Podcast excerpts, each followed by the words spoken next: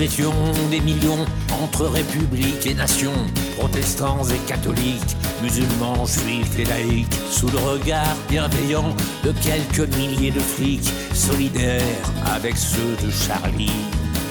Et puis j'ai vu défiler quelques bandits notoires, présidents, sous-ministres et petits rois sans gloire. Et j'ai vu, et j'ai vu, le long du trottoir, un flic qui avait l'air sympathique. Alors je l'ai approché et j'ai embrassé un flic.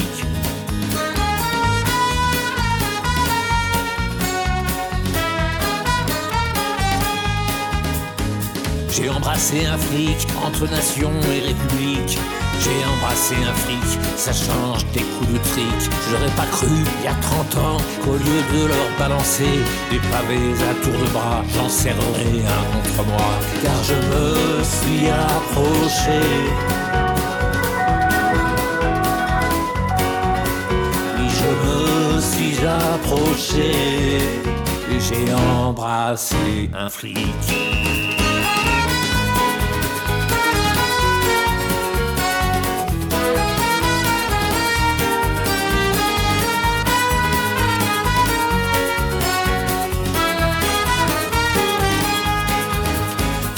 Vers la nation, fraternelle et pacifique, sous le regard bienveillant de quelques milliers de flics. Et les snipers sur les toits nous faisaient avec leurs bras de grands signes d'amitié et de solidarité.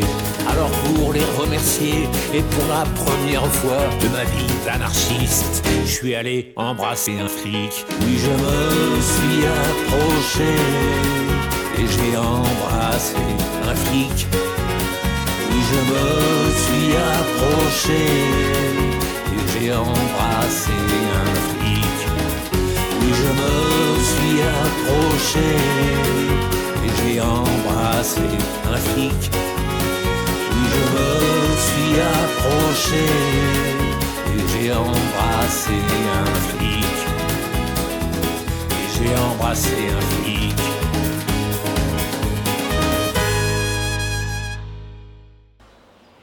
C'était J'ai embrassé un flic du chanteur Renaud. Merci à Hugo et Tanguy pour ce reportage qui, je le rappelle, a été lauréat national du concours Mediatix dans la catégorie radio. Je remercie aussi Andrea qui m'a accompagné toute la matinée pour l'animation. C'est Jade qui prend le relais pour cet après-midi. J'ai actuellement en studio Hugo et Tanguy. Nous allons pouvoir leur poser des questions sur leur reportage et surtout sur le contenu de ce reportage. Jade, est-ce que tu as une première question à leur poser? Euh, oui, bonjour à tous déjà. Euh, j'aimerais savoir euh, pourquoi avoir choisi d'enquêter sur la loi de la sécurité globale? Alors bonjour, alors quand on a choisi de réaliser un reportage, du coup c'était peut-être courant octobre-novembre, la loi venait d'être proposée à l'Assemblée nationale. Et ça a été très vite, hein. les médias s'en sont emparés, voilà, loi dite liberticide, privation de liberté, la liberté d'information notamment.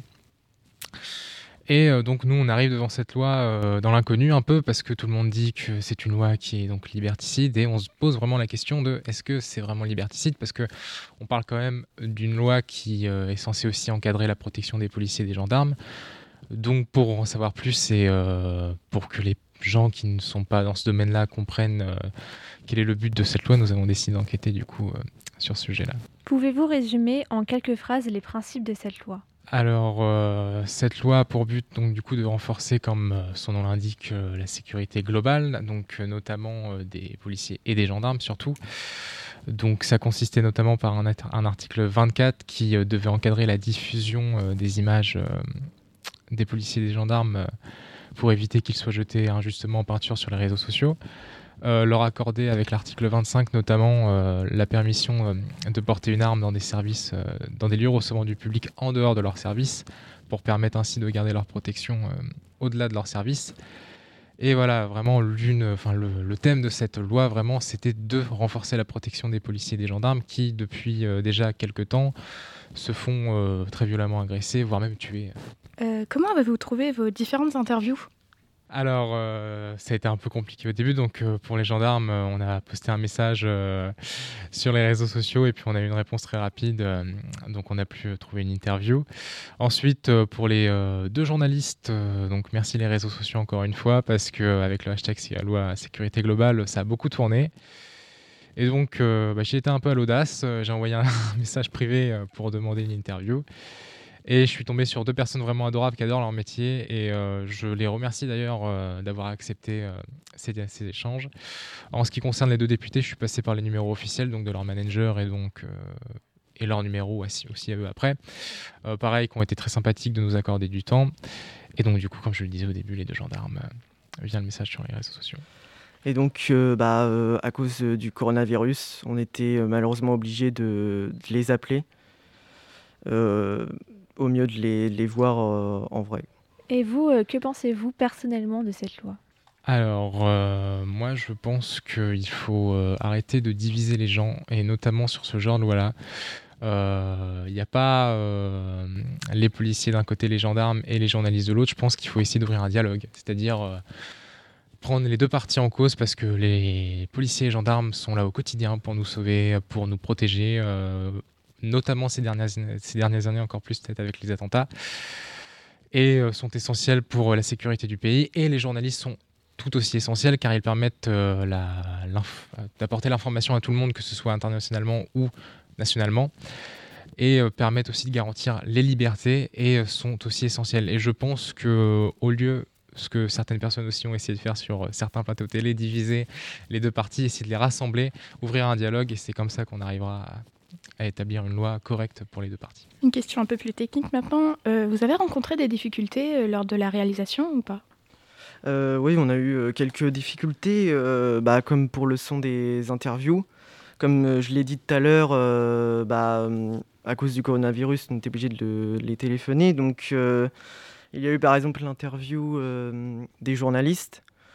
Où, où, le son était assez mauvais, mais, mais on a finalement euh, gardé avec. Euh, enfin, on a fait quelques modifications au niveau du son. Et, euh, on, a même hésité à, garder cette interview, mais on l'a finalement gardé parce que voilà, il disait des, des, choses intéressantes. Et on a eu aussi une difficulté au niveau du stockage.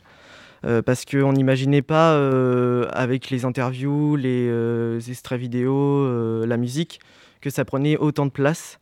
Mais au final, on a réussi quand même à, à bien réussir ce montage. Alors, je rajouterais juste que aussi sur le moment euh, lors des appels, c'était très compliqué à certains moments, notamment pour euh, le journaliste du studio Hans Lucas, parce que le réseau était juste catastrophique. Donc, euh, ouais, ça a été compliqué à certains moments. Tanguy, pour toi, il s'agissait d'une première réalisation. Est-ce que ça n'a pas été trop compliqué en ce qui concerne le montage et les aspects un peu plus techniques? Bah oui, au début ça a été difficile parce que je connaissais que le montage vidéo. Et le montage audio, je n'avais vraiment pas entendu vraiment parler. Euh, puis euh, après, voilà, euh, grâce au professeur documentaliste que je remercie, bah, j'ai su, j'ai su après réussir le, montage. Il m'a expliqué toutes les bases du logiciel. Et après, ce qui a été le, plus dur pour moi, je pense que c'était quand il fallait quand il fallait découper les, interviews, parce que chaque interview durait euh, entre une à deux heures. Et donc euh, c'était assez fatigant, mais, euh, mais au final, voilà, j'ai bien réussi. Et, et ce reportage, il m'a beaucoup appris. et j'ai apprécié de le faire et je referai un avec plaisir. Hugo, pour toi, ta toute première interview, tu as interviewé pardon, des gendarmes. Comment tu l'as vécu? Stressant. très, très, très stressant. Euh, ouais, ouais, ça a été euh, une belle expérience, mais euh, au début, oui, très stressant parce qu'il fallait assurer à la fois les questions, rebondir sur les réponses, et pour une première en face de deux gendarmes. C'est intimidant, mais ils ont été archi agréables, archi cool, et vraiment, oui, je les remercie encore d'ailleurs. Enfin, dernière question, puisque ce projet de loi a un peu provoqué l'affrontement entre deux camps d'opinion, j'aimerais avoir votre avis là-dessus. Pensez-vous, après cette enquête, que la liberté d'informer est mise à mal en ce moment en France? Et diriez-vous que les policiers et gendarmes manquent de protection? Alors, je ne pense pas qu'à l'heure actuelle, la liberté d'informer soit mise à mal. En revanche, je pense qu'il y a beaucoup plus de personnes qu'avant qui essayent de la mettre à mal. Et voilà, c'est là où est le danger justement, c'est qu'il faut arrêter ces personnes-là. Et en ce qui concerne la protection des policiers et des gendarmes, oui, et je le répète, euh, pour moi, il faut renforcer la protection, leur protection du moins, et surtout sur les réseaux sociaux. Non pas, encore une fois, comme je le disais tout à l'heure, en censurant les journalistes parce qu'il ne faut pas, parce que la liberté d'informer est un droit fondamental, mais il faut aussi encadrer ça parce qu'il y en a plein qui sont fait harceler verbalement. Euh, physiquement après et qui en sont même morts pour certains. Donc euh, oui, pour moi, il faut renforcer la sécurité. Écoutez, Écoutez. C'est les lycéens de Prévert qui l'ont fait. L'atelier média. S'exprimer pour comprendre. Le 20 octobre 2020, une proposition de loi relative à la sécurité globale est déposée par le député Jean-Michel Fauvergue et Alice Toureau, tous deux membres du parti La République En Marche, actuellement majoritaire à l'Assemblée nationale. Ce texte prévoit un certain nombre de réformes en ce qui concerne la sécurité intérieure, dont l'encadrement de la diffusion d'images des forces de l'ordre lors de leurs interventions. Cette proposition de loi arrive dans un contexte déjà tendu ces derniers mois entre la population et les forces de l'ordre suite aux différents scandales de violences policières, comme la célèbre affaire Michel Zecler, le producteur de musique agressé dans son studio à Paris et dont les images filmées par une caméra de surveillance ont ensuite été diffusées par le journal Loopsider. C'est toujours compliqué, mais on, fait en sorte que, ça aille bien. C'est quoi? Tu, restes traumatisé tu voilà, y repenses? Euh, C'est pour ça d'ailleurs que je me fais suivre là-dessus. Mais euh, tu t'es fait suivre après l'agression, tu as décidé de te faire suivre pour, euh, pour essayer de, voilà, de, surmonter. Ouais, dès que j'ai compris que euh, tout seul, ça, ça risque d'être compliqué, je, préfère. je pense que j'en ai besoin. D'un autre côté, cette proposition de loi intervient dans un contexte où les gardiens de la paix ressentent un manque de sécurité et de protection de l'État. La colère de Gérald Darmanin. Hier à l'Assemblée nationale, le ministre de l'Intérieur s'est emporté face aux députés de l'opposition qui s'opposent à l'article 24 de la proposition de loi sur la sécurité globale, l'article qui prévoit d'interdire la diffusion des photos de policiers ou de gendarmes en intervention pour les protéger. Écoutez.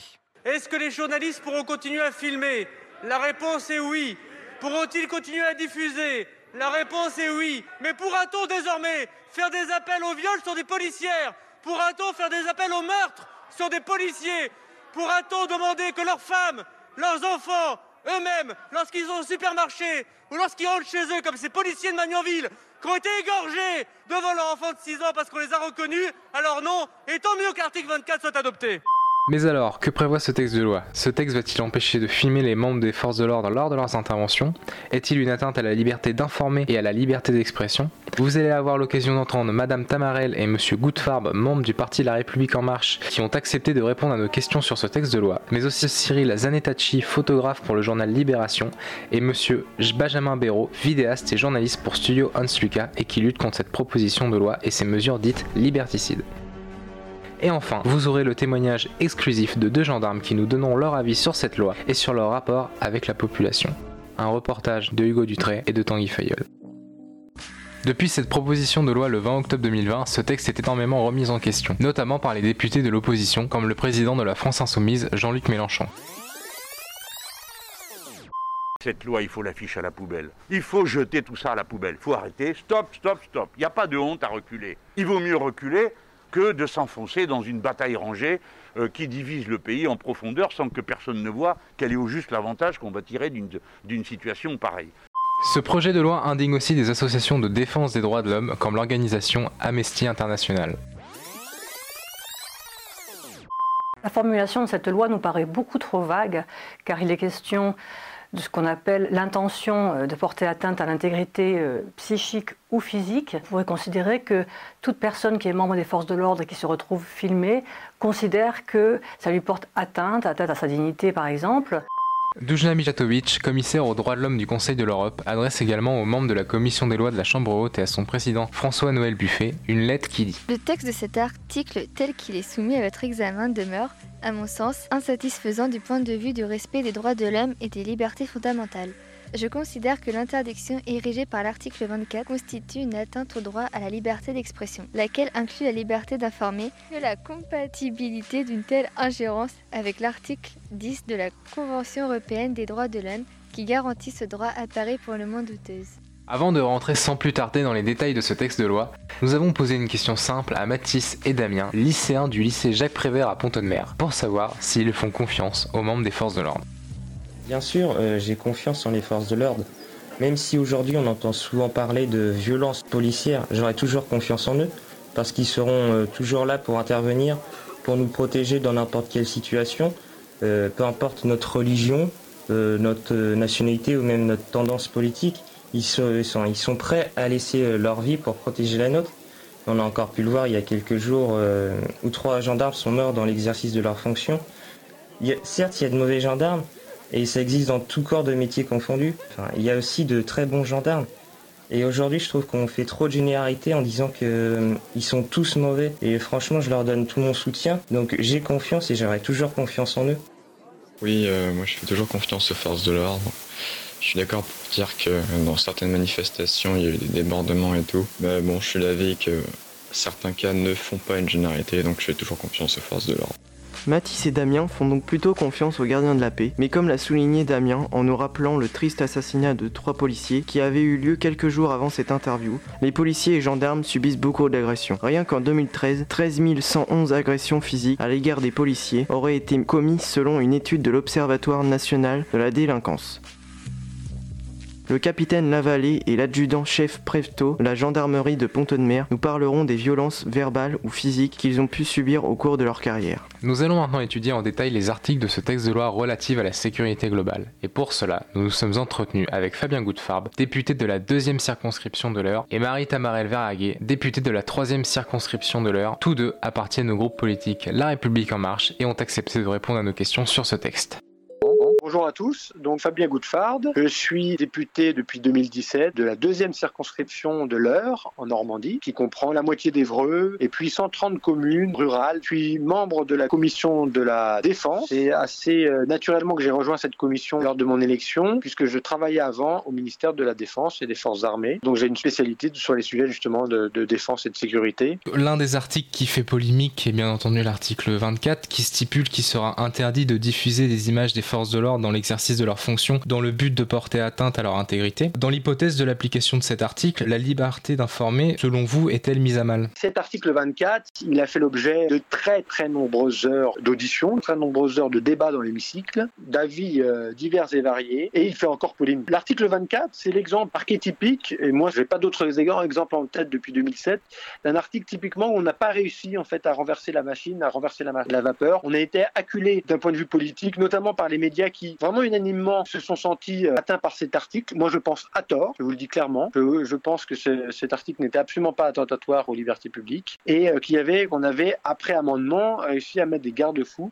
qui protégeaient la presse, qui protégeaient euh, les mesures justement disciplinaires contre les policiers qui auraient eu des comportements fautifs. Par exemple, il nous, a été clairement indiqué que cet article ne permettrait pas à un policier d'interdire un manifestant de le filmer, par exemple on parle bien de diffusion. Alors, de deux choses l'une, ou vous filmez, vous rentrez chez vous, et puis vous déposez sur un réseau social et vous mettez des propos peu amènes. Et à partir de là, euh, si euh, ça atteint à l'intégrité physique ou psychique du, policier ou du gendarme, vous pouvez être poursuivi. Mais vous voyez bien que ça, ça, ne vous empêche pas de le filmer sur le moment. Après, vous, pourriez, vous allez me dire, oh, mais attendez, on peut filmer et diffuser en direct. Très bien. Mais pour qu'un policier vous interdise de faire ça, encore faudrait-il qu'il ait la preuve que votre diffusion en direct est assortie de propos, par exemple, qui portent atteinte à son intégrité physique ou psychique. Donc il faudrait qu'en même temps que le policier voit ce que vous diffusez en direct pour vous l'interdire. En réalité, on a fait beaucoup de bruit pour rien et que nous, on nous a bien stipulé, indiqué qu'aucune circulaire du ministre ne, serait produite dans le sens où on interdirait ou on ferait en sorte que des policiers interviennent pour interdire aux manifestants de filmer. Comment peut-on prouver l'atteinte à l'intégrité physique ou psychique d'un membre des forces de l'ordre? À partir de quel moment on peut dire justement qu'il y aurait atteinte à leur intégrité Cet article s'appuie tout simplement sur des faits complètement réels et constatés. De quoi on parle? On parle de policiers, de gendarmes, parfois de leurs proches, qui sont menacés de mort parce qu'ils sont policiers. On parle euh, du fait que leur identité soit divulguée sur les réseaux sociaux avec des messages incitant à la haine. Et ça, c'est intolérable. Je vais vous donner un exemple. Si vous filmez un policier dans, une action de maintien de l'ordre, vous rentrez chez vous et vous le mettez sur un réseau social, vous mettez euh, l'image, euh, un gros plan de son visage, et vous dites en commentaire, regardez bien ce visage, pour ceux que cela intéresse, joignez-moi en message privé, je pourrais vous donner son adresse. Hein, est-ce que vous pensez que l'état actuel du droit, aujourd'hui, sur cet article 24, permet de réprimer cette phrase? Non, parce qu'en réalité, vous voyez que directement, il n'y a pas vraiment de menace, il n'y a pas vraiment, il n'y a pas d'insulte. Par contre, vous comprenez bien euh, l'intention qu'il peut y avoir derrière.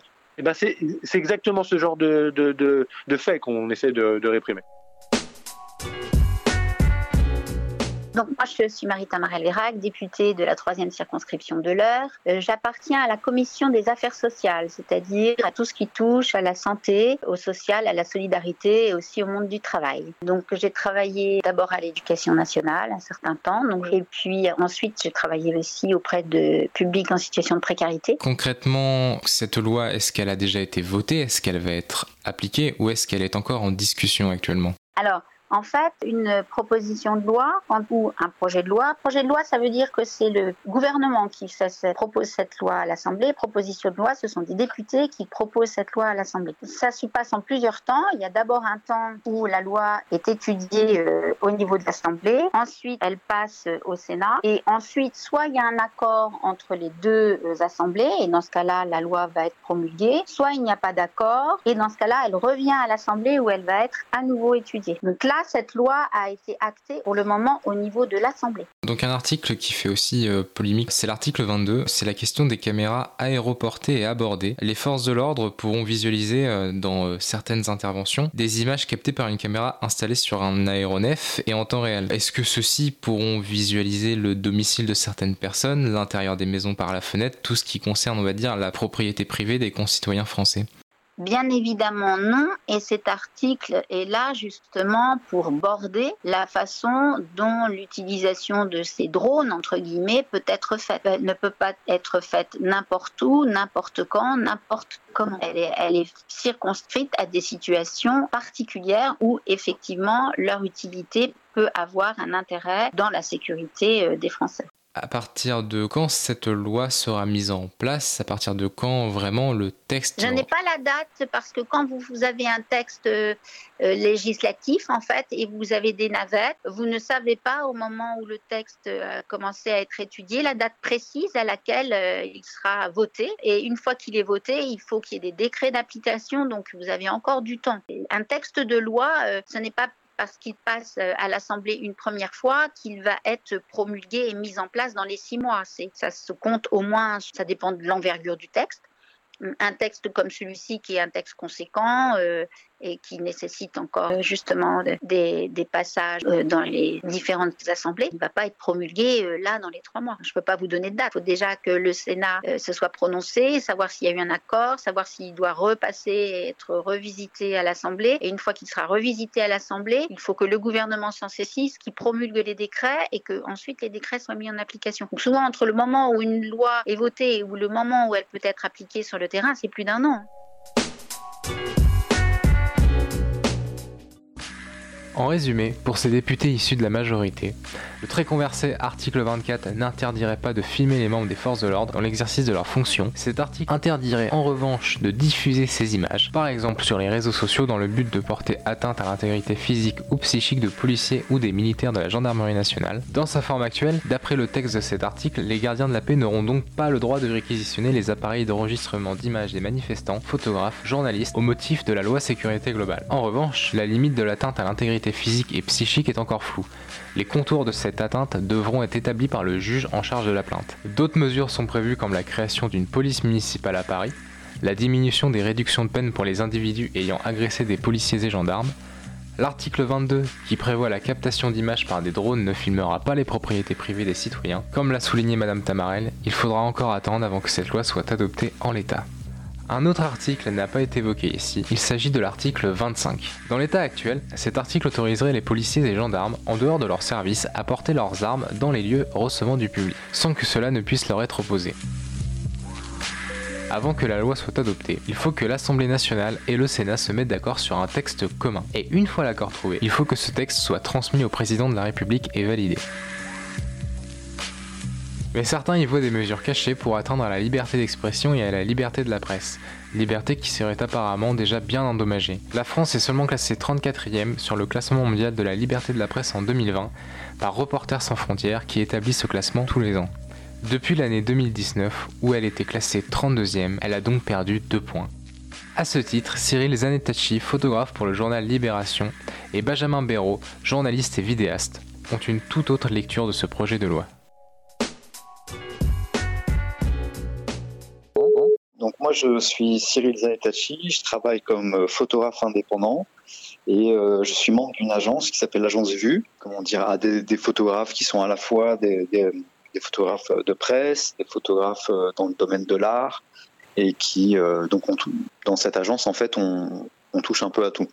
Voilà, autant euh, de la presse que du portrait, que le domaine corporel, que de la publicité ou, euh, ou, des projets qui sont complètement artistiques ou des projets personnels. Et l'agence nous accompagne. Je travaille à, Libération, au journal, et après différents médias comme Télérama, Les Inrecuptibles, des, des choses comme ça.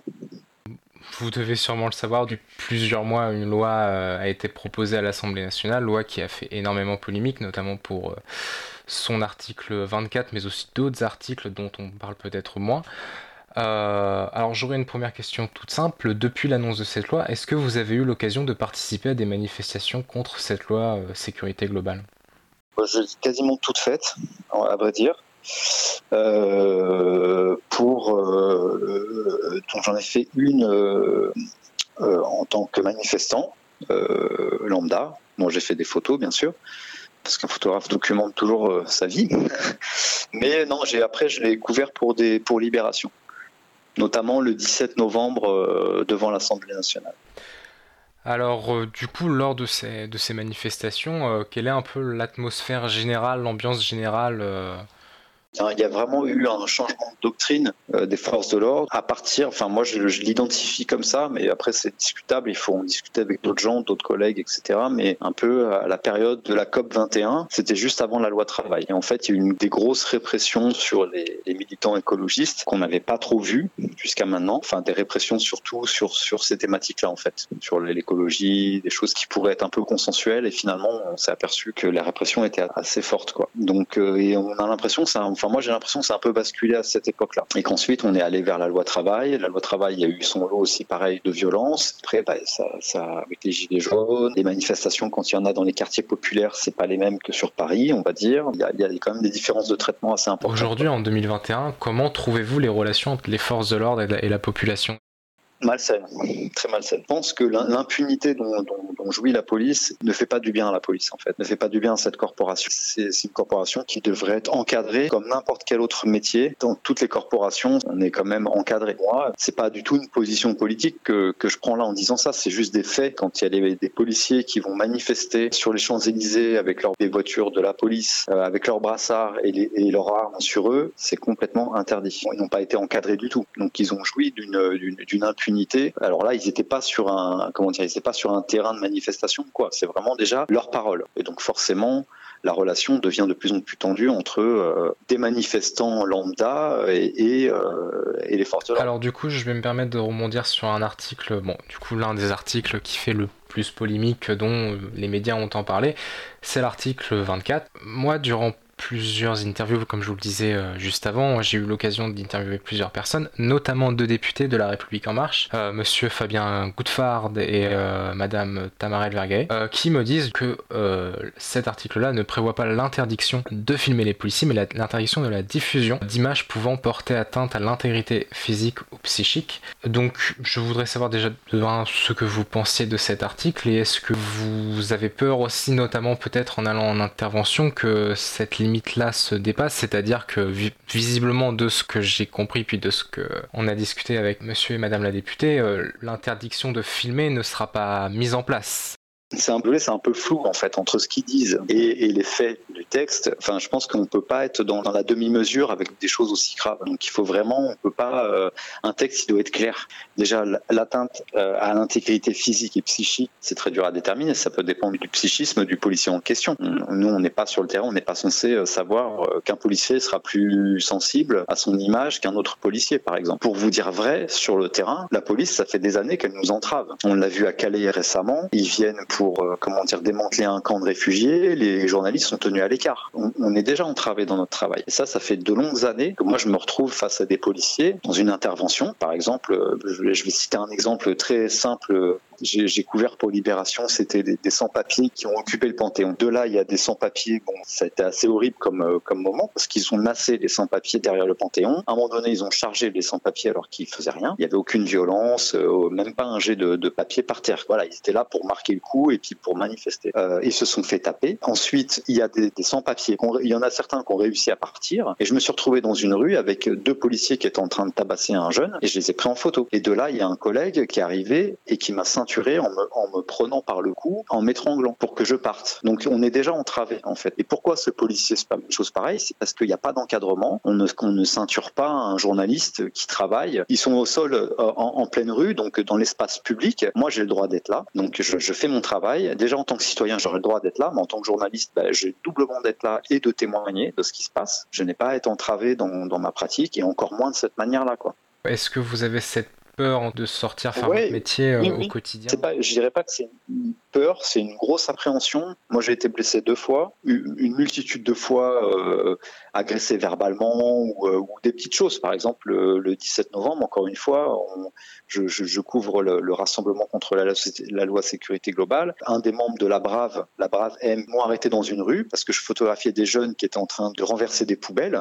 On n'avait pas affaire à des dangereux terroristes, hein. on était vraiment affaire à des jeunes de 17-18 qui renversaient des poubelles pour faire une barricade, des poubelles en plastique. Euh, la Brave, ils sont, ils, sont arrivés sur les lieux et quand ils m'ont vu faire des photos, ils sont venus vers moi et il y en a un qui m'a mis une matraque dans le plexus et qui m'a collé contre un mur et qui m'a dit dégage. Je lui ai dit je suis journaliste, il m'a dit j'en ai rien à foutre, tu dégages. On est, on est en France, euh, on défend euh, une espèce de, d'idée qu'on est dans un pays, comment dire, des droits de l'homme, démocratique, etc. Et moi c'est des pratiques que je comprends pas trop en fait. Passer des blessures, dont une blessure qui m'a valu deux mois et demi d'arrêt, c'est sûr que maintenant il y, a, une appréhension. Il y a une appréhension de la violence dont on a été témoin, pas forcément euh, dont moi j'ai été témoin, pas forcément envers moi. J'ai une appréhension du fait de la violence que j'ai subie moi directement, des menaces, des insultes. Ça, j'en ai à l'appel pendant les gilets jaunes, pendant euh, la loi travail. Euh, je veux dire, on a, été confronté à une multitude de, moments où on était clairement pris à partie en tant que journaliste. Donc euh, voilà, donc vous vous dénoncez si surtout donc euh, peut-être les politiques et le, je pense notamment au ministre peut-être actuel euh, de, on va dire de donner des ordres pour euh, réprimander euh, certaines manifestations justement. Bah, clair, oui, oui. On voit, on voit, on,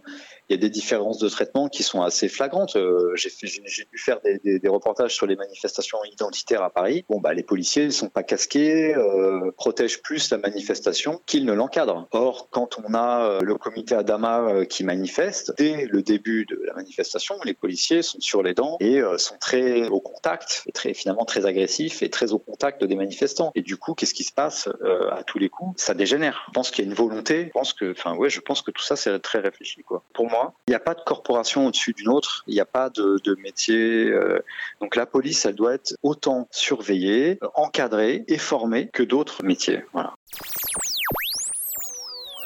Écoutez.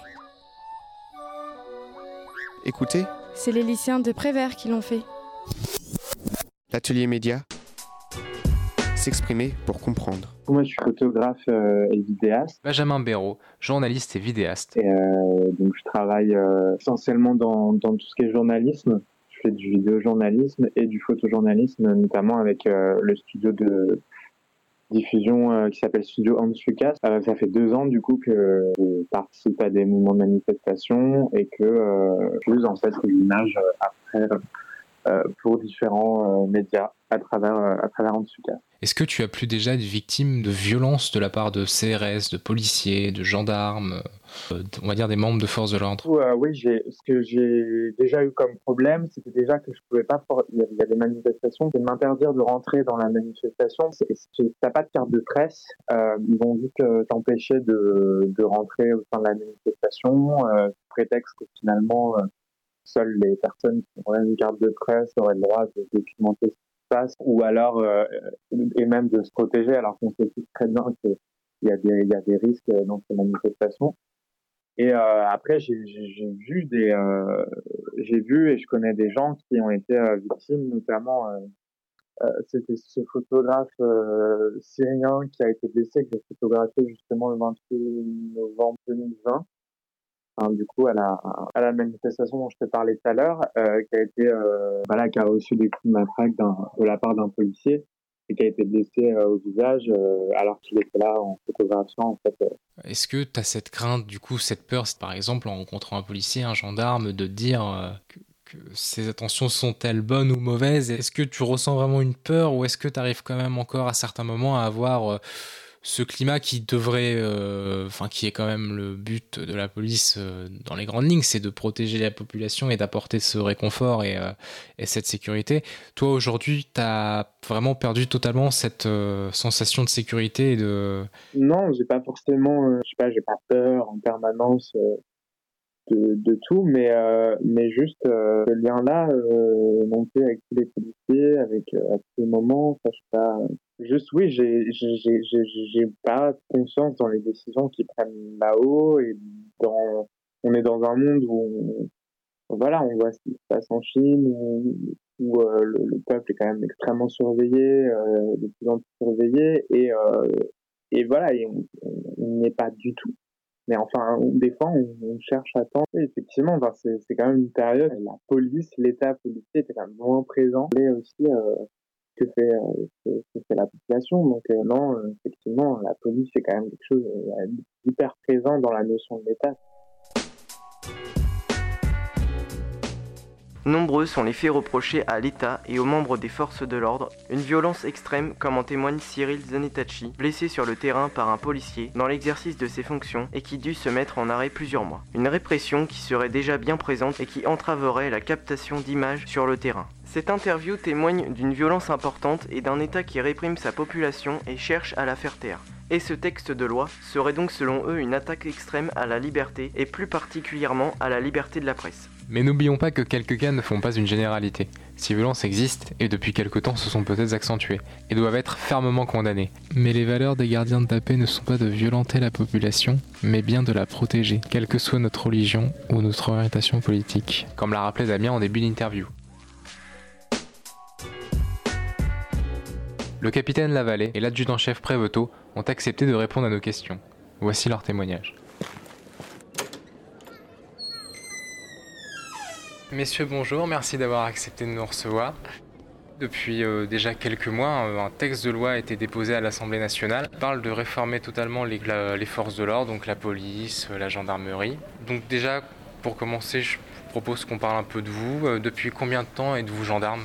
Depuis que vous avez commencé l'exercice de votre fonction Bonjour, je vais commencer par me présenter. Je suis le capitaine Lavallée, je commande la compagnie de gendarmerie départementale de Pont-de-Mer. En ce qui me concerne, ça fait 17 ans que je suis entré en gendarmerie. Et puis depuis l'été dernier, je commande la compagnie de Pont-de-Mer.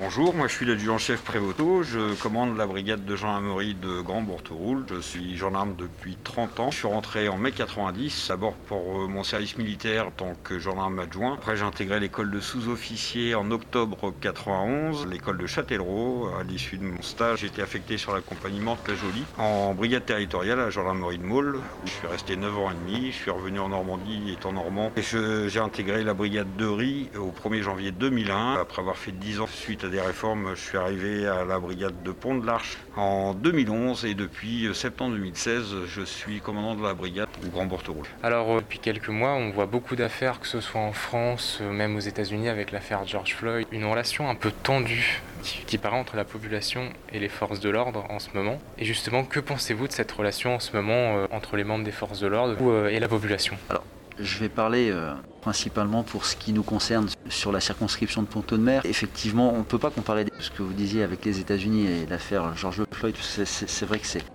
c'est deux mondes complètement différents. En ce qui concerne la gendarmerie nationale et en particulier euh, la, compagnie de ponton de Mer, on a une relation qui est quand même assez proche avec la population. Un sondage récent euh, faisait état de, plus de 80% de la population qui était satisfaite et qui faisait confiance à la gendarmerie. Nous, on le ressent, c'est vrai que les gens nous font confiance. On arrive à avoir une relation euh, sereine et avec la population et avec nos élus. Et c'est une des priorités d'ailleurs pour nous de, continuer à, entretenir ce lien fort entre la gendarmerie, la population et les élus. Cette polémique qui est en train de se faire actuellement avec euh, la population, les forces de l'ordre, où les forces de l'ordre ne sont pas bien vues, euh, nous, en brigade territoriale, on est toujours appréciés par la population.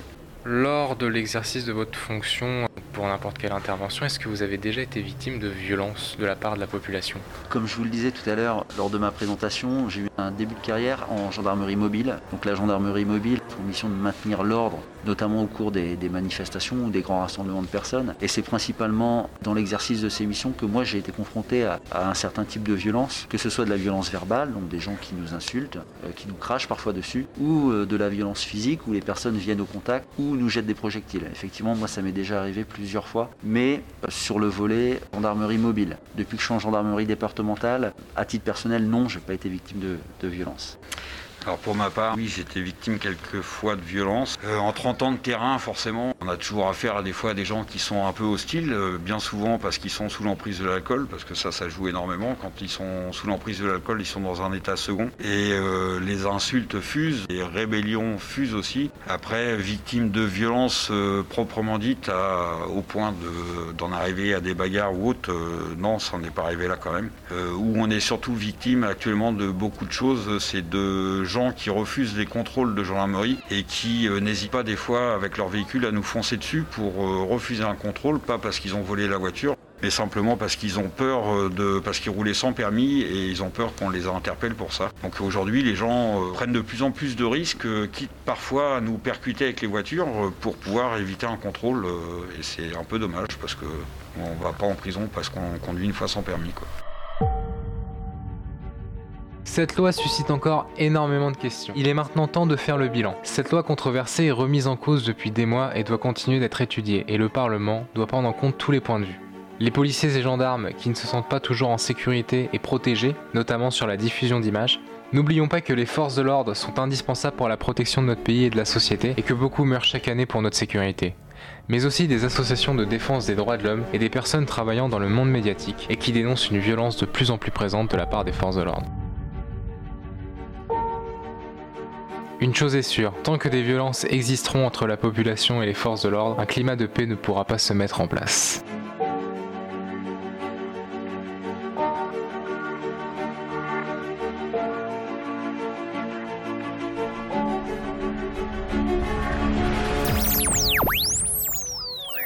Écoutez. Écoutez. C'est les lycéens de Prévert qui l'ont fait. L'atelier média s'exprimer pour comprendre.